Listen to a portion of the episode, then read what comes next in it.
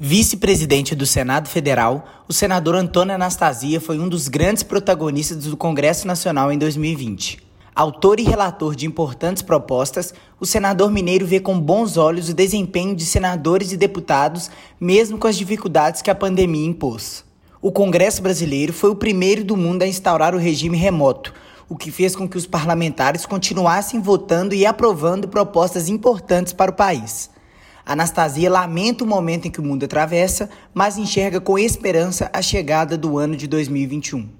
A despeito das dificuldades de 2020, em razão da pandemia, do distanciamento social, da situação econômica que vivemos e, em especial, da trágica perda de tantos e tantos e tantos brasileiros, nós também tivemos de trabalhar e trabalhamos muito.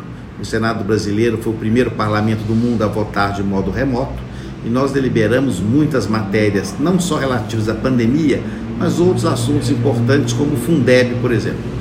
Anastasia foi relator da proposta do orçamento de guerra, que foi importante para liberar mais recursos para o país no combate à pandemia, além de ser autor da lei que repassou recursos para estados e municípios advindos do ressarcimento da Lei Candir, que será importante para a recuperação econômica no pós-coronavírus.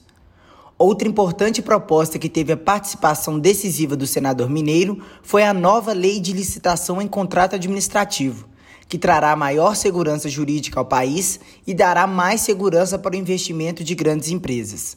Para Anastasia, o ano legislativo foi proveitoso apesar de tanta dificuldade, e o trabalho continuará em 2021 com foco no desenvolvimento do país. Eu, pessoalmente, tive a honra de ser o relator do orçamento de guerra, que foi tão importante para colocarmos em dia a situação do Brasil, como também autor da lei que repassou recursos para estados e municípios.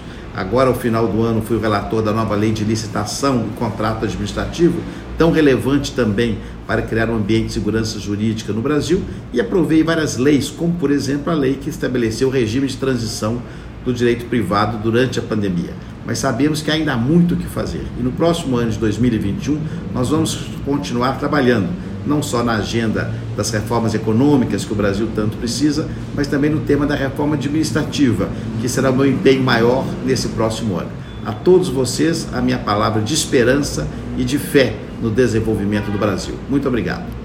Os trabalhos no Senado Federal devem ser retomados agora no próximo dia 1 de fevereiro, quando os senadores se reúnem para eleger a nova mesa diretora da Casa.